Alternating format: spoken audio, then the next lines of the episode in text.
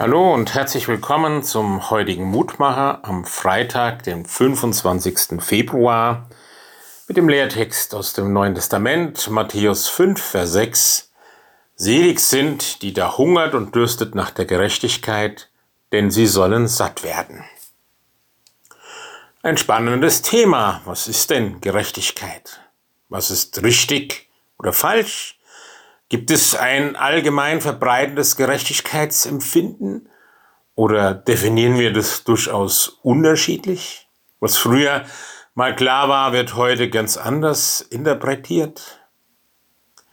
Genau da hinein trifft mich das Wort Jesu aus seiner Bergpredigt, aus den berühmten Seligpreisungen. Er beglückwünscht den Menschen, der nach der Gerechtigkeit hungert und dürstet und er verspricht, dass der Hunger und Durst nach der Gerechtigkeit gestillt wird. Ich merke, was Jesus da sagt, hat eine andere Qualität als das, was wir sonst unter Gerechtigkeit verstehen. Es geht ihm hier nicht um ein allgemein verbreitetes Gerechtigkeitsempfinden. Er spricht nicht von einer Gerechtigkeit, sondern von der Gerechtigkeit und meint damit die Gerechtigkeit Gottes. Martin Luther wählte dafür in Römer 1.17 in seiner Bibelübersetzung die berühmt gewordene Formulierung, die Gerechtigkeit, die vor Gott gilt. Es ist die Gerechtigkeit, die dem Menschen durch Gottes Gnade geschenkt wird. Frei von Schuld und gerecht vor Gott werden. Das vollzieht sich da, wo der Mensch sich an Jesus Christus hält und auf ihn beruft.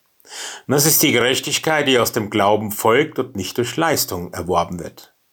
Am eindrücklichsten tritt diese Wahrheit in der reformatorischen Kernstelle in Römer 3, Vers 28 zutage, wo wir lesen können, dass der Mensch gerecht werde ohne des Gesetzes Werke allein durch den Glauben. Wer um diese Gerechtigkeit weiß und nach ihr verlangt, wie man nach täglicher Nahrung hungert und dürstet, der wird nicht enttäuscht. Jesus gibt die feste Zusage, dass die Sehnsucht nach Gerechtigkeit erfüllt wird. Darum ist ein jeder, der sich nach der Gerechtigkeit Gottes ausstreckt, glücklich zu nennen.